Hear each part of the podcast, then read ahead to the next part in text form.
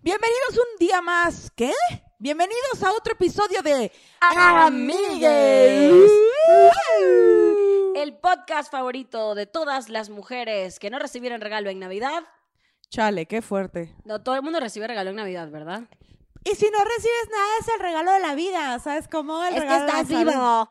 El regalo de la salud. No, este es el podcast favorito de todo el mundo porque es un podcast completamente para todo el mundo, completamente inclusivo porque el nombre así lo quiere. Claro ah, no. sí. Si eres una persona que patea perros por gusto, este podcast no es para ti. No, este podcast no te representa si pateas perros en la calle. Por gusto. Pero nosotros, escu- nosotras, nosotres escuchamos eh, a nuestra comunidad.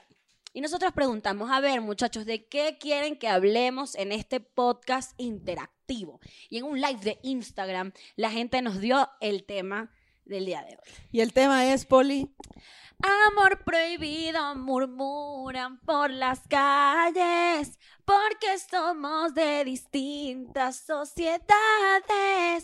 Amor prohibido murmuran. Déjenme- le voy a hablar a, ¿cómo se llama? Migración. Sí, Poli tiene otro talento. Vengan por ella, me tiene hasta la verga. Sí. Bueno, ya está. Aprendí a cantar. Tú aprendiste a escribir muy bien. Y yo no me titulé, tú sí. Así que deja la envidia. Yo sí que qué fuerte aquí el matrimonio roto, güey. Roto por la competencia. Qué Sororidad, Grecia. sororidad. Algún día. Yo así pensando así que yo sé escribir muy bien, no, solo sé poner comas. Pero el tema, El de, tema hoy, de hoy. el tema de hoy es los amores imposibles, amores prohibidos. Prohibidos. Que para mí siento que eso viene como la forma en la que yo lo veo es más como un berrinche que hace la gente, como cuando tienes 17 y te gusta tu maestro, o te gusta un adulto y eres joven y bella y dices a alguien, oh, jamás me va a pelar esta persona adulta. No es legal. O cuando te gusta un hombre que está casado y Mal. que dice que se va a separar y nunca se separa. Tan, tan, tan. No. Que también aplica no solamente a los hombres casados, sino a todas las personas que tienen pareja y que a uno le gusta esa persona que tiene pareja. Eso es un amor inalcanzable o un amor prohibido, pero también hay otros tipos de amores inalcanzables. Estábamos hablándolo este, fuera de la grabación, que uno cuando está chiquito, cuando estás chiquita, básicamente todos los amores son como amores inalcanzables, ¿no? Como ese primer amor surge tal vez desde una caricatura, una película, ¿no? O sea, e- eso es como el primer amor inalcanzable que existe. Paula, ¿cuál fue tu primer amor inalcanzable de Disney? Primero que nada, me respetan, porque esto que voy a decir a continuación puede que, la, o sea, puede que, que genere como cierto, cierta desilusión en mi persona, pero esto, esto define mi persona, muchachos. Mi primer amor de Disney, la persona que más me gustaba de chiquita fue Tarzán. Sí, un mono. Un señor criado por los monos. Ese es el tipo de persona que a mí me prende. Que a huevo, güey, a huevo, en toda la hormona, ¿tú crees que no se cogió un gorila?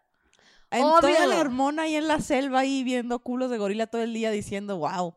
Obviamente Tarzán hizo cosas terribles, empezando porque Tarzán iba por ahí con un guayuco puesto. Un guayuco, un, un, un taparrabo ahí, un tapabolas, porque ya es un tapatetículo. Eso es un guay- guayuco. Un guayuco. Y además que, mujeres- a- a- además que, si te pones a ver, hoy en día yo, yo pongo a Tarzán y lo veo y digo, o sea, Tarzán es como un personaje, de- es como un integrante de cultura profética ya.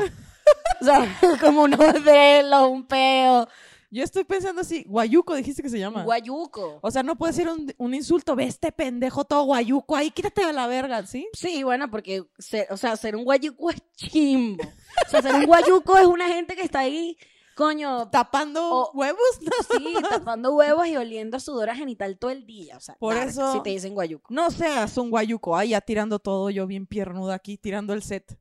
Estoy buscando. No mames, Tarzán entre los árboles con su guayuco mugroso. Ese fue mi porque primer no amor inalcanzable, ¿tú puedes creerlo? no había jabón sote en la selva, güey. Ese, ese taparrabos en Venezuela olía- tampoco hay jabonzote. Yo no vine aquí que me humillaras, ¿oíste? Me respetas. No, totalmente te veo como una Jane. Totalmente. Como. Jane. Sí, con ese pelito que traes ahorita, así de... Encontré un hombre en el bosque que no sabe leer. Me lo voy a coger. Oli. Güey, el pito de Tarzán estaba tan cabrón que Jane...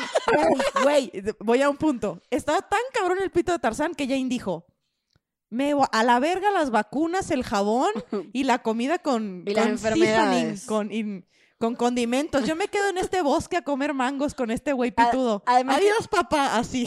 Además si tú pones a ver, yo creo que mi, mi emoción y mi, y mi locura por Tarzán viene en la escena en la que Jane y Tarzán se ponen la mano. Porque a mí me genera muchísimo queso, o sea, me pone caliente la ¿Qué? mano del hombre. A mí las manos me parecen súper atractivas. Entonces, Ah, ok. tú ves ese manotototrón, ese manotrón con esa, no, o sea, la mano dura, de verdad, tres veces la de Jane. Y yo la vi, yo dije, ay, y yo ocho años, ¿sabes? ¡Ay! qué, qué chistoso siento!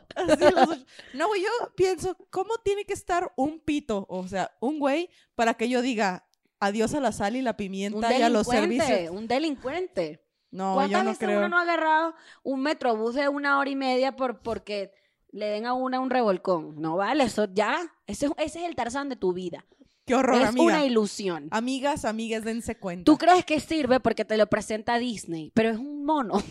es un mono. Literal se quedó a comer mangos y a usar un guayuco así de para siempre. Y, y deja tú, no es como que tuviera un WhatsApp o un celular para mandarle un mensaje a su papá de, papá, Tarzán me pegó, ven por mí. Nel, güey. Papá se fue en el barco así de, ay, mi hija, y le dejó, que- no sé, como A Jane, se la a. Jane se la podía comer el chita. O sea, de la risa. Jane estaba ahí arriesgando su vida por este pitote de Tarzán, que es básicamente lo que hacen ustedes, niñitas, cuando van a cogerse un delincuente que vive en una zona culera. Está usted ahí arriesgando su vida por un Tarzán. Y ahí estás toda con la cuca perfumada en el metrobús así de, "Ah", a las 8 de la noche de que, pero sí me quiere. Este es, un, este es el despertar de, no vale la pena. Hay amores imposibles que cuestan más de lo que En el ¿No? Patreon, en el episodio ex- exclusivo de Patreon, hablamos del culiador de confianza, el CC. Ahora tenemos un nuevo término, el Tarzán, que es aquel hombre que te vuelve loca, pero tú sabes que no tiene absolutamente nada que aportarte. Puta Solamente te puede dar mangos y una, y una residencia. Y un cogido que ya le pegó un gorila. Eso te puede dar esas dos cosas. Pero es que, claro, además que yo, yo como niña veía a, a- a- ese hombre eh, de, de, de liana en liana y yo decía, esta persona tiene el control de su vida. Y estaba ahí trepándose en unos árboles, no vale. Se puede coger todos los gorilas que quiera y Ahora, hacer lo ¿cuál fue tu primera, tu primer amor, am- amor? Tu Amor. primer amor inalcanzable, Grecia. ¿Cuál fue tu primer amor inalcanzable? Yo tengo varios. Bueno, yo voy a hablar de dos muy importantes. Que son súper- Moon. Que son súper obvios. El pri- mi primer amor de Disney, a huevo que Lo voy sí. a decir, no vamos a decir al mismo tiempo porque yo creo saber quién es. Ok. Una, dos, tres. Naruto. Vete a la verga. Ese no es de Disney. Ah, pero dijiste que era Disney. Sí. Bueno, ya. Naruto, vete a la verga. Naruto no me gusta, güey. Lo admiro un putero. Lo respeto. Yo respeto mucho a Naruto por lograr todas sus metas en la vida, pero el primero que me gustó fue el Capitán Chang, el novio de la Mulan. Claro que sí. Bisexual, ¿ok? Era bicicleta. Lo vas a respetar. Ícono bisexual de Disney. Icono bisexual. El chan confundidísimo. Güey, sí, no me imagino todo lo que tuvo que Pobre pensar así brother. de- Además que si te pones a ver, ellos estaban en guerra. O sea, Simón. ya todo lo que está pasando es como una locura, una gente muerta, una angustia, una corredera y vas y te enamoras de un güey. Pero es que Chang, me imagino que sí tuvo un proceso mental de verlo y decir, oye, como que sí está bien algoncito el ping, ¿verdad? Oye, ¿por qué, ¿por qué sudo cuando estoy a un lado del hijo? Y se acababa de morir el papá del Chang, no se sabían. Entonces estaba el de que, pues yo no le tengo que decir a mi papá que soy gay, ¿verdad? Y ya cuando descubre que es mujer, dice, uff, uff, todo este trip para nada. Y la suelta le, dije, le dice, te doy vida por vida. Y yo, uff, la he visto un putero de veces, como pueden notar. Wow, tenía tiempo que no, que no recordaba esta película. Güey, me encantan las canciones. A mí me gusta en español, me gustan mucho las canciones. Me las sé todas. Y pues, ¿eh? Va a salir la versión live action y yo la voy a ir a ver y a llorar, claro que sí. Fíjate que yo no disfruto las películas que son dobladas al español porque no se me hacen orgánicas. O sea, porque las, las expresiones son y que, oh, diablos, demonios. O sea, como no entiendo por qué tienen que doblar el español de esa manera. Pero en el caso de Disney, son súper bonitas las, las versiones en español. O sea, todas las pelis en español, las canciones se me hacen mucho más bonitas. Y creo que obviamente las personas que lo doblaron hacen una chamba increíble porque son las voces de ellos. O sea, yo la escucho en inglés y pues como, ¿qué? Y ¿Qué en esto? español, güey, y en Mulan era Cristina Aguilera. Cristina Aguilera. Christina Aguilera. No, y mi segundo amor de Disney, que es súper obvio. No sé si viste la película de Atlantis. La que entran como el... el, El Milo Touch. ya el- va. Atlantis es la que van a Atlantis, güey. Que, que van como buscando oro, ¿no es la vaina?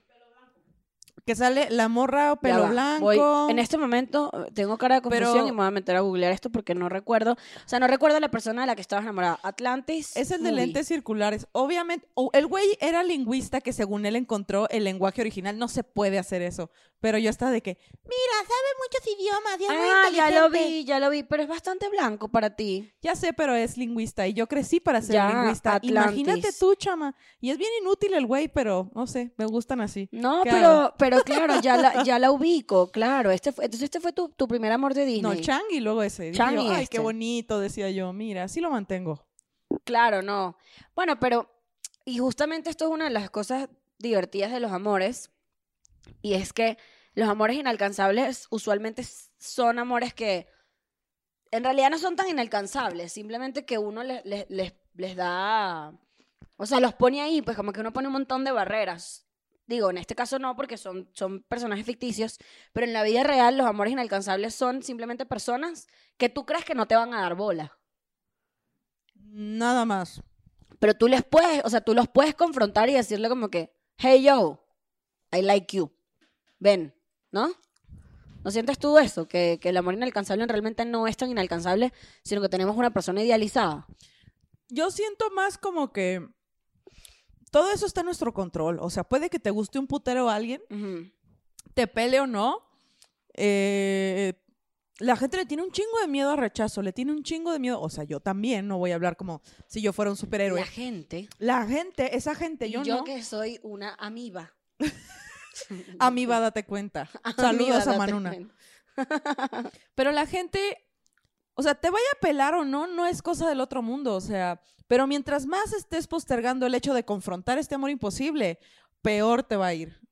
Peor, o sea, vas a pasar justo más tiempo idealizándola, lo vas a ver salir con otra persona, vas Justamente. a estar ahí como haciéndote pendeje, haciéndote pendeje solo viendo a través del cristal de la fantasía. siendo estupidísima porque realmente a lo que estamos es, o sea, estamos a un no de distancia de esa persona.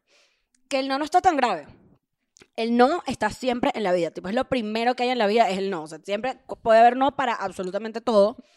Porque. Porque naces así, no bebé, no, No, bebé. bebé, no puedes volver. No puede. No puedes volver a la temperatura regulada de a tu mamá. Órale. Entonces, coño, ¿por qué no le dirías a una persona que te gusta, hey, me gustas, a ver qué onda? O sea, si te dice que no, pues no pasa nada.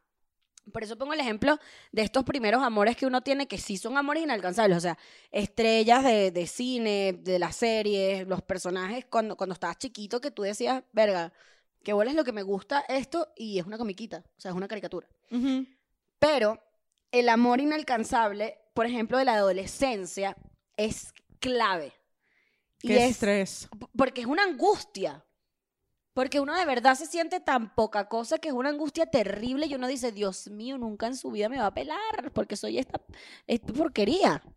Ay, por eso yo digo, mira, es un sabio consejo es que valga verga lo que tenga que valer verga. Para salir adelante, porque estás perdiendo pinche tiempo ahí contemplando, güey. No, ya, que valga verga. Moving on. O sea, yo así, ¿cómo les explico que mientras valga verga más rápido, más rápido puedes encontrar una persona que sí te quiera? Pero si estás ahí, pasé seis años amándote en secreto, Miguel, ¿y qué? Terrible, Nadie te muchachos. va a dar un premio. Mientras, no hay más, nada. mientras más rápido les digan que no, ya, además que, yo no sé si te pasa, pero nos pasa a los ególatras. Yo soy bastante ególatra, como se notará en este podcast. Y cuando alguien te dice que no, tú hasta dejas de estimar a esa persona. Es como que, ay, tú no me valoras, bye. Y, y, y es hasta bueno para ti. Es como que, bueno, ya no, no me quisiste, eh, pues chao pescado. Oye, cuando yo, chao pescado, me mama. Cuando en la primaria, a a mí me gustaba mucho un niño y yo no le dije que me gustaba, la gente lo dijo por mí, porque yo toda pendeja escribía mi nombre y el de él en todas partes, como, nadie, Nadie lo va va a dar cuenta. nadie lo y va compartes nunca". mesa. Sí, nadie se va a dar cuenta que yo siempre me formo atrás de él. en todas las filas, o sea, para olerlo, ¿no? yo te iba Para a decir, olerlo. yo te iba a decir que cuando a mí me gustaba la- el- el- los chamitos chiquitas, les olía el cabello, les olía el pelo. Sí, yo O sea, sí, tipo, me paraba atrás y que oler coca. Pues es que no- Johnson's and Johnson's baby. Sí, es que uno no tiene control. No está equipado, güey, para enfrentar las hormonas. Que es que te guste alguien, ahí se te caen tus chetos, se te embarra la camisa cuando lo ves pasar. Pero cuando al- le dijeron al niño que me gustaba, que me gustaba, yo tomé la muy inteligente decisión emocionalmente de, De salir. cambiarme de colegio. No, no, de salir corriendo al baño a llorar. Bebé. Hasta que la maestra fue por mí. Pichi, es que claro, es que cuando uno está chiquito, además, eso es, es- es como que te desenmascaran, es lo peor, porque tú estás viviendo en la sombra y de repente te ponen una linterna y tú y que no, soy una rata, nadie me ponga. Y yo fui a llorar al baño y mi maestra, tienes que ir a clase. Y yo, no quiero, me quiero morir ella. Pero tienes que revisar tu tarea de matemáticas. Y yo, está bien. Y ya volví a clase. Y lo peor que el niño estaba ahí. No, no, no. De peor. mm, Coño. Pero, Ujú. Pero después no pasó nada, güey. Pero es como, Pero él se enteró que, tú le- que, que a ti te gustaba. sí, ¿Y qué hizo? guácala, ¿no? Así como, ¿Te odió? Pues sí, era como que, ay, no le voy a hablar, qué rara. Así Niño, yo, seguro ahora, ahora es que sí gay. quién sabe. No voy a ponerlo en el. Hay, señales de que era gay. sí. Hay señal, hay, tú sabes cuando un niño, o sea, yo recuerdo que a mí me gustaba mucho un niño en algún momento, pero yo decía, es raro porque yo también siento que le gusto, pero a la vez siento que no le gusto. Y yo me sentía súper mal porque yo veía que como que los otros niños, si les gustaba a alguien, tipo intentaban como que estar con esa persona y tal vez darle un besito y así. Yo veía que él quería estar conmigo, pero no era nada en esa onda. Y hoy en día es demasiado gay y demasiado fabulosa. Y es como, claro, o sea, decía, "Qué él también estaba pelo". confundido. Él estaba insistiendo en que yo le gustaba, pero por otro lado estaba como, mejor Manuel. No, Manuel es más peludo. Es que Poli es peluda, como. Claro, me veía a mí y decía como, si pudiese ser un hombre. Porque es muy sí, sí peludo. podría. Claro, y en ese momento yo tenía uniceja. Sí, o sea, yo recuerdo también, eh, ya cuando estuve grande, yo con los años aprendí que es mejor que, valierga- que valga verga rápido, lo que, que valga verga lo que tenga que valer verga para salir adelante. Y en una ocasión estaba dando show, no hace tantos ayeres, como hace dos, tres años, estaba dando show en Guadalajara y había un chamaco que me gustaba ahí, un morro, y después del show me le acerqué y le dije, hey, ¿quieres ir con mis amigos a tomarnos unas chelas, unas cheves? Y él Unas dijo, Cheves. unas cheves. Y él, no. Y yo, ah, ok. Y me fui. Ah, cámara, bye. Y obvio, me despedí, iba caminando de regreso, pero como una, se me subía y se me bajaba la temperatura, estaba temblando de todo el valor que me tomó ir a invitarlo a salir y yo, Pero "Ah". ya saliste de eso y después no, le, no lo bajaste, como que no lo bajaste de su pedestal.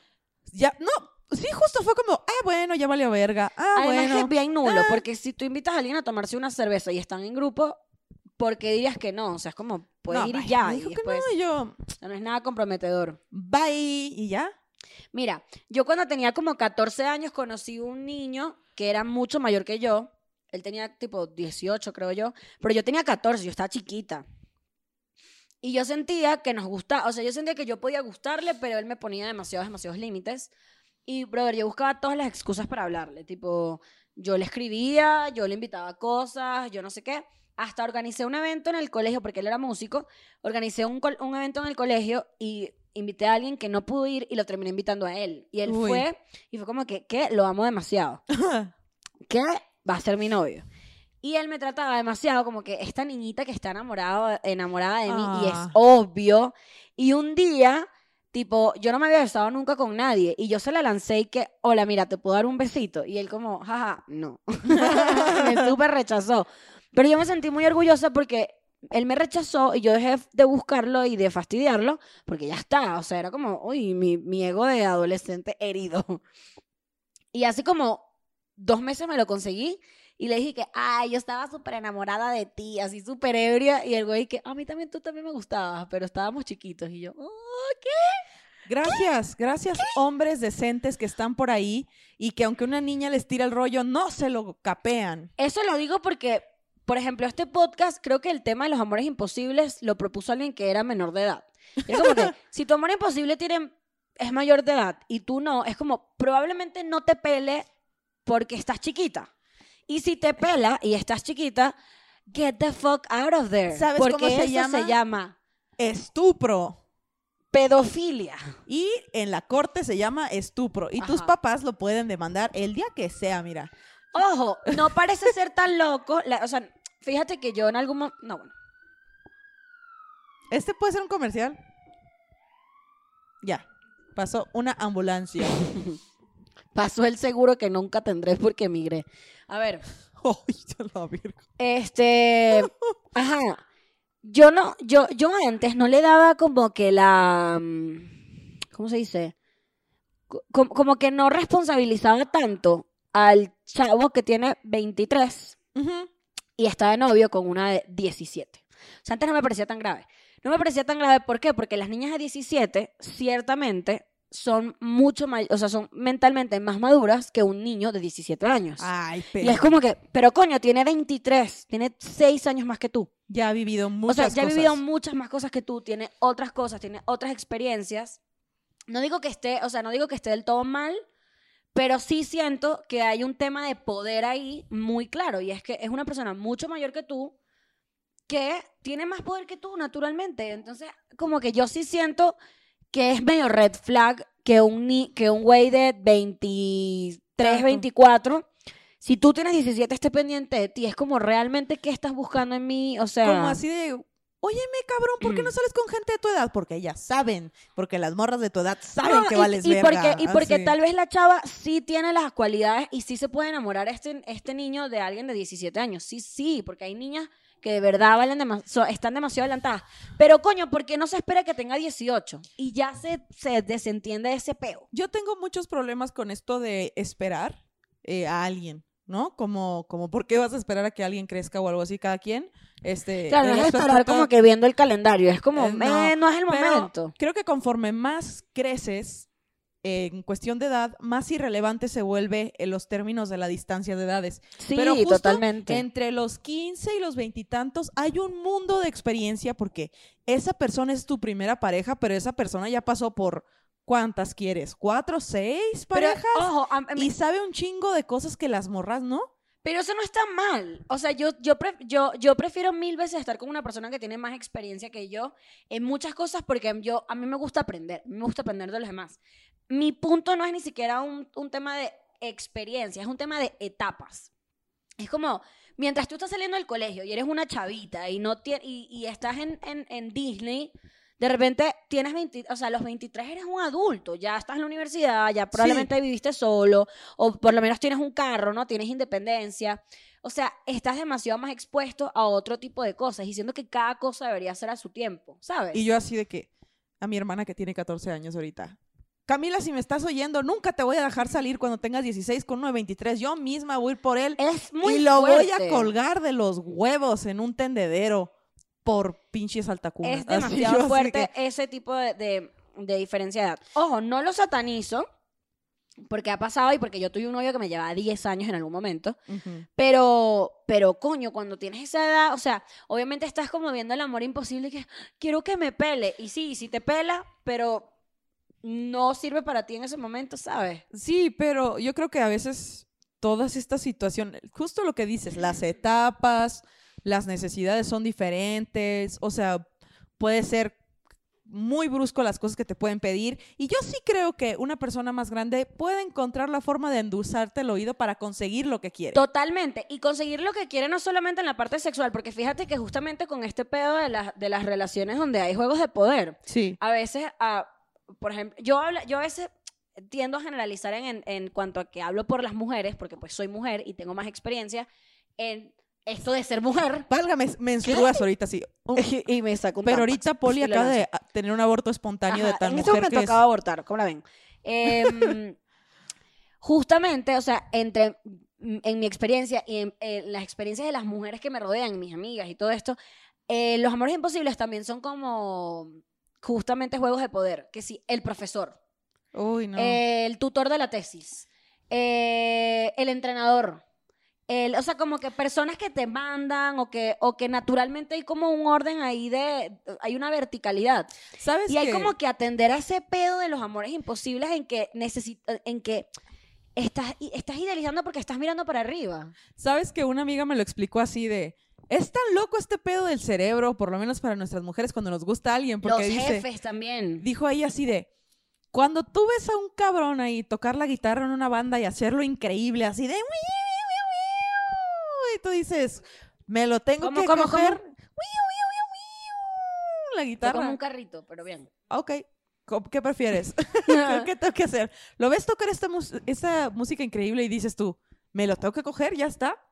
El efecto tarima, lo que llaman el efecto escenario. Ajá, entonces tú, ese, ese es tu amor imposible cuando el pendejo lleva, además de tener un talento, lleva años practicando eso, ¿sabes? Como, y el güey ve que le tiran el calzón y te lo agarra y tú dices, es el amor imposible. No, pero y en ese caso también se entiende un poquito más. Pero ¿cómo funciona? A lo que iba es, ¿cómo funciona nuestro cerebro de que vemos algo increíble y no lo, nos lo queremos coger en lugar de pensar, verga, yo quiero aprender a hacer eso?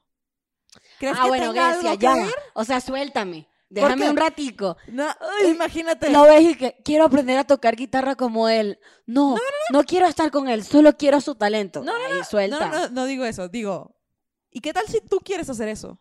O sea, cuando te atrae alguien que tiene un chingo de poder, ¿no será que te atrae el poder, no la persona?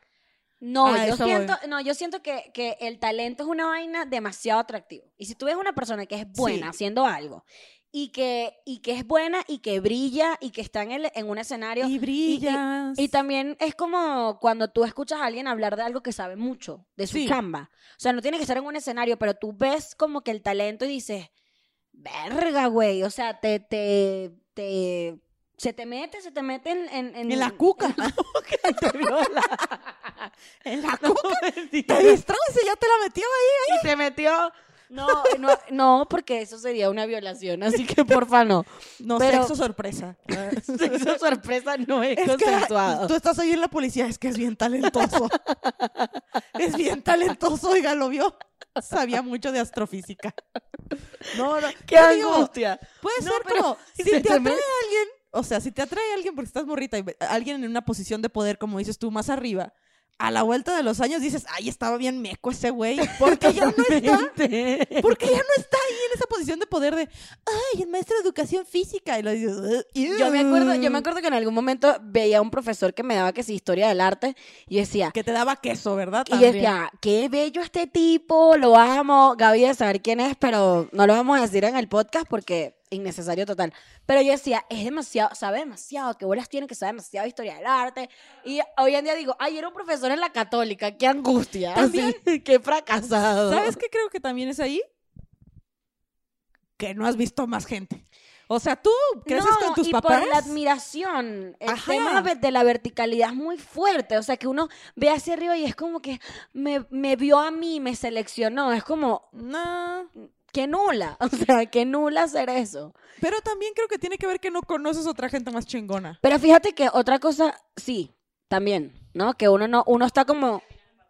Y, oh, exacto, bueno, nuestra productora terminó eh, empatada viviendo en México con su profesor, pero es distinto porque él es muy chavo. O sea, no, es otra a la cosa. verga, nuestra productora con un señor así hablando de la historia de arte, chocheando ahí, ella 26 años. Y ella ¿Sabes cuánto se tardaron en hacer la Mona Lisa? limpiándose la baba con la servilleta. Así que lo mismo que me voy a tardar yo para pegarte un cogidón. Claro que sí. Ven acá, mijita. ¡Qué asco! Suena como el abuelo de alguien, qué miedo. Sí. Mira, em, pero justo lo que estabas diciendo de lo de los artistas, también pasa mucho que, son, amores, son amores imposibles. Esto, esto eh, tengo amigas que les ha pasado, es como que, no, me gusta demasiado este locutor de radio. Y yo le escribo y él me responde y me invitó a comer y me invitó a no sé qué. Por supuesto que puedes tener una conexión con alguien que es famoso, que es influencer o que es músico. Claro que puedes tener una conexión. Pero cuando tú empiezas siendo admirador de alguien, Uf. ¿verdad? Eres Ajá. su admirador, eres su fan, Sí. tú estás por debajo. O sea, Sí, ahí, ahí estás por debajo y, brother, amor, o sea, tú, cuando tu amor imposible, y porque es amor, porque lo admiras, porque te enamoras, y tú de verdad lo amas desde hace tiempo, pilas, mosca. Porque imagínatelo cómo lo ve la otra persona. Para esa persona eres una persona que acaba de salir de la nada y te, te llamas tal y, Y es medio creepy. y tienes tantos años. también. O sea, es, a mí en términos de matemática del amor es mucha desventaja. Por eso es importante Demasiada desventaja. entrar a cualquier relación con una muy buena autoestima para decir, a la verga, esta persona está haciendo conmigo lo que quiere y estás ahí en un mandil de, ¿cómo se llama? De mucama francesa batiendo unos huevos ahí. ¿Qué estoy haciendo Tal por esta cual. persona? No, Ojo, no, también no, estamos hablando de, de como de... mm, voy a eruptar. El primer erupto de Poli en esta segunda temporada de Amiga, claro que sí, su podcast favorito. Ahí está. O sea, sí... O sea, estamos hablando de estos temas súper específicos, como el profesor, como el, el tipo... El artista, el, el famoso. artista, el famoso, el que ya tiene novia. o sea, no. son amores imposibles que son imposibles porque hay un tema ahí de control y de poder que, que pues, que si nos está pasando esto, lo que tienes es que ir para terapia, mi, mi amor. Y aparte, no dejan de ser personas. Nunca perdamos de vista que no dejan de Sí, ser personas Tal cual. que cagan, se pedorrean, iba. se equivocan, tienen otros amores imposibles. No anden idealizando raza. Nadie, nadie es perfecto. Pero si el amor imposible es el brother con quien ves una, brother. una clase de álgebra y te gusta y ese es tu amor imposible, ve y háblale. O sea, ve y háblale. O sea, el amor imposible es imposible porque tú quieres que sea imposible. Que valga verga lo que tenga que valer verga. Me acuerdo que en la primaria cuando me rompieron el corazón, llegué a mi casa a escribir en mi diario como la Betty. Una vez más la vida me dice que el amor no es para mí. Y una llorona y ahora es como que... Ahí estaba yo. Una vez más la vida que me dice que soy fea. A los 12, güey. Todavía ni tienes forma. Los 12 eres una niña, eres un niño con chichis. Eso era yo. Un niño hombre con chichis. Yo tuve chichis a los 15 cuando me desarrollé. Uh. To- Todavía no tienes chichis, Paula, ¿no? ¡Cállate! No me humilles en mi casa, ¿viste? En mi podcast. También es mi casa. Por eso digo, ay, ya, güey, que te rechacen y no pasa nada, de verdad. O sea, el rechazo duele como, digámoslo, un 10% de lo que te duele. Estar ahí eh, juntando esperanzas, animándote. No piensa, a ver, esta persona ya voy a salir de este pedo de una vez. Y si eres mujer, claro que estás en todo tu derecho de ir con un güey y decirle, oye, ¿quieres ir una, oye, ¿quieres ir por una cerveza? Así, Doctor. Doctor, Ay, le dejé el papel. Como es que, no- es que eh, además ella, es- ella es colombiana. no, doctor. Ya Estoy te va a pensando en el rechazar. acento colombiano. Te sí. va a rechazar y te va a decir, no, no quiero ir. Y tú, ah, bueno. Y te vas a ir a tu casa y alguien más Y te va ya, a querer todo bien. estar contigo. Porque es lo bueno de ser humano, todos somos iguales. Es estadística, a alguien le tienes que gustar. Ahora, voy yo así de la con el yo. comentario antipático del podcast. Si tu amor imposible es una persona que ya tiene pareja, no, Te estás no- haciendo pendeja no nada más. triangules. Por favor, no, No triangules. triangules. ¿Qué es triangular, Paula? Eh, triangular. Dícese. Hacer dícese- triángulos. Dícese de esa persona que en clase se pone a hacer figuras geométricas porque no quiere tomar notas. No, coño, triangular es cuando em, em- empiezas de alguna manera una relación con una persona que hay que tiene a alguien más, entonces naturalmente, se estoy haciendo un triángulo aquí en la computadora burda de nula, este, em, haces un haces un, un triángulo con dos personas más y estás en ese pedo y se están como pasando la, la pelotita de la desgracia entre tres y nadie sabe qué coño de madre nada. Eso, eso es triangular. Triangular es como...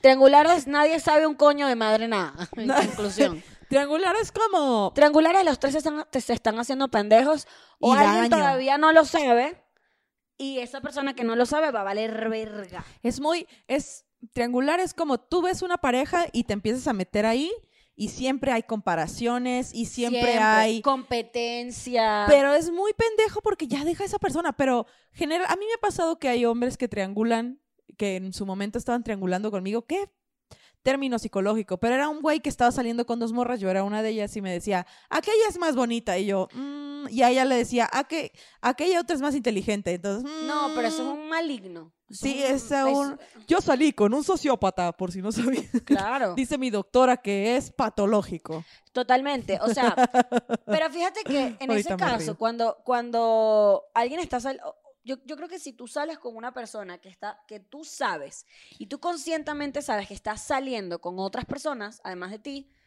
es como que es una decisión muy personal si eso no te afecta para seguir saliendo con esa persona, pero si te afecta, o O sea, porque, por ejemplo, yo conocí a alguien por Tinder, haz de cuenta. Entonces esta persona obviamente sale con otras personas. Sí. Yo digo, él está saliendo con otras personas, yo también, no me molesta. Pues si esto sigue avanzando, eventualmente hablaremos de exclusividad Sí. y ya más nadie saldrá, saldrá con más nadie. O tendremos una relación abierta, pero lo hablaremos. Pero si tú eres una persona que tú no estás de acuerdo con las personas que salen con varios, pero tú sigues adelante con este, porque este es tu, la persona con que tú quieres, que, que no sé qué, la, la, la, te estás haciendo un daño. Por porque, es una decisión, porque es una decisión que tú estás tomando por hacerte Pendeja. pendeja. Y eso de alguna manera también es medio triangular, pero ¿Sabes como con cinco personas más. También es como, hay veces que te gusta una persona, bueno, es lo que yo he escuchado, que a Nunca me ha gustado nadie. que te gusta, no, yo he- sociópata. Milo Touch nada más, el de. Atlántida. Pero hay gente que le gusta, dicen, ¿no? Que le gusta a alguien en una relación porque le gustaría tener esa relación, no la persona. Entonces llegas ahí a Ya romper. va. Please, elabora. elaborate. Digamos que yo salgo con nuestra productora Gaby y tú nos ves salir bien felices y dices tú, me gusta Gaby. Pero no es que te gusta Gaby, es que te gusta la relación que tengo con Gaby, entonces tú nada más quieres entrar a tomar mi lugar y tener esa relación bonita. Eso pasa. Sí, dicen que hay gente que sí, dicen. Que Y loco, entonces pero ok. entras a destruir la relación, pero ya cuando entras a la relación de otras dos personas, ya estás cargando el cadáver de la otra relación y las expectativas de esta persona de, verga, yo dejé a alguien que amaba por ti. Que eso pasa mucho, por ejemplo, la- la- cuando ves, bueno, a mí me pasa cuando ves un tipo que anda con un bebé y es demasiado buen padre, Sí. que uno el útero le cruje y que, verga, qué bello cómo se comporta, o sea, como que te, a mí me, me ha pasado que me hallado en, "Ah, qué bello, y es como, mi negra, tiene un bebé porque está con alguien más, O pon tú que es de esos viudos divorciados cotizados. pero, no pasa tanto, o sea, no es como que todos los hombres que andan por ahí con un bebé es porque enviudaron, es porque fueron al súper, Ajá, y tú su quieres, esposa está en el gimnasio. y ves al a alguien cuidando un bebé y dices tú, yo quiero eso, ¿no? Sí, es como, Yo quiero el pero es bebé. muy loco, o sea, Así mí- de, yo quiero bebé, ¿no? Totalmente. No me enorgullece para nada este pensamiento, pero yo me he encontrado viendo hombres en el parque con un coche y digo, Deli. Y después como, ¿por? Qué loca. Como que es buen padre, yo quiero estar con alguien que y, sea y- buen y padre. es justo lo que tú estás diciendo, como que Quiero eso. quieres eso. No sé si sabes quieres a la persona, pero quieres eso. Es muy loco. Yo creo que debe haber casos en los que está justificado que te gusta una persona que está en una relación y peleas por ello, no lo dudo. Pero por otra parte es como, hay más vergas y panochas que estrellas, amigos, de verdad. Sí. Vale la pena cargar con esa gente que "M- dejé a mi esposa para irme con mi amante y es como, dejaron a los hijos tirados y es como, Ojo, yo también creo en esto de pasar, de pasar la página. O sea, es natural que te deje de gustar a alguien y te empiece a gustar otra persona. Eso pasa. O sea, yo siempre siento que el problema no es el fondo, sino la forma. Es como, coño, si tú estás en un pedo de triangular sanamente, o sea, digo, sanamente porque, porque, no, porque no es que sea sano triangular, pero si tú empiezas a gustar de alguien que tiene pareja y esta persona también te, eh, empieza a gustar de ti y lo conversan como que me está pasando esto eh, y dicen como ya va, tomemos límites hasta que alguien tome una decisión y pues luego de una relación es distinto a que te metas en una relación, te conviertas en la amante, no sé qué, o sea, es como, ¿por qué tiene Pero- que ser todo tan dramático y tan loco? también hay ocasiones en las que no sabes que esa persona está en una relación y es muy culero cuando no te avisan. Y entonces de repente tú eres el Bueno, pero también te digo una vaina, ya va, También ya va, ya va, ya va. La sección de una vaina Te voy a decir una Díaz. vaina. Oye, te voy a decir una vaina. Sí. Eh, coño, ¿quién no sabe ahorita cuando el otro tiene una relación? ¿Tú te das cuenta? pues si te das Instagram, o sea, conversaciones, planes. Pero por ejemplo, O sea, estás en un tú- bar Ajá. y te encuentras a alguien, ¿no? Y ya. Y te lo echas. ¿Cómo que te lo echas? Te sales con esa persona, la coges, no sé. Y al otro día, oh, la verga, sí tenía pareja. o si no, esa persona te dice, pues, oye, pero tú estás saliendo con tal. Ah, pero ya cortamos ayer. Ah, bueno. Y lo, oh, lo virgo, no bueno, habían pero eso cortado. no es tu culpa. Eso no es tu culpa. Pero ya eres el villano para la sociedad. bueno, pero ya va. O sea, si vamos a estar aquí hablando de quién es bueno y quién, es, mal? malo, No, ¿qué es no, esto? no vamos a hacer esto, pero High digo, School Musical. estamos, we all in this together. Anyway. Así de, anyway. El que obra mal se le pudre el tamal, es todo lo que tengo que decir al respecto. Tremenda conclusión. Sí, pero, o sea, chingo a su eh, las, las, chingo a su madre. Las conclusiones de esto son, hay más vergas y panochas que estrellas. Si alguien te gusta y sientes que es imposible y está a tu alcance, Te estás haciendo pendejas. ¿no? Do it. Do it, do it. Dile, brother, me quiero tomar un café contigo, me gustas, mándale un WhatsApp. No sé en qué, no se queden con mandar fueguito por Instagram. ¿Fueguito por Instagram qué? ¿Qué fueguito por, in- ¿Te acuerdas de mí? por Instagram? ¿Te acuerdas Ah, de mí? Yo soy el que te mandaba fueguitos. Ah, claro. Pidan el WhatsApp. Mira, te quiero preguntar algo, dame tu WhatsApp. Ahí está, pues. Te lanza. Mira, te quiero pegar un cogidón como si fueras Jane y yo fuera Tarzán, así. Oye, te quiero invitar a comer mango a mi casa. Así dile. Y si les dice que no, no pasa pues te nada. vas a tu casa a escribir una vez más, Dios. Me enseña en la vida que no puedo amar a nadie. Nos quedamos con eso. Miren, esto fue Amigues. Y si a ustedes les gusta, les gusta este show, y las dos al mismo tiempo bien nulas. Si te gusta este show, eh, dile a la gente que te gusta, para que más gente nos escuche. Y nos mande fueguito. Ah. Eh, compártelo, eh, suscríbete. Si te gusta esto demasiado, te puedes ir a Patreon. Y si donas algo, lo que tú quieras, menos tus genitales, porque qué asco, em, pues vas a tener acceso a contenidos exclusivos. Exclusivos, me costó decirlo. Así es, pero siempre puedes ir a nuestro Instagram, Twitter o Instagram y Twitter y nos puedes, nuestro correo electrónico y nos puedes decir, ¿saben que me urge que hablen de la devaluación de la moneda? Y nosotros te vamos a hacer caso. Este es tu podcast para ti. Y bueno, yo soy Grecia Castillo, me acompaña Paula Díaz, y esto, Esto es fue Amigues. Su madre ya el episodio, bye.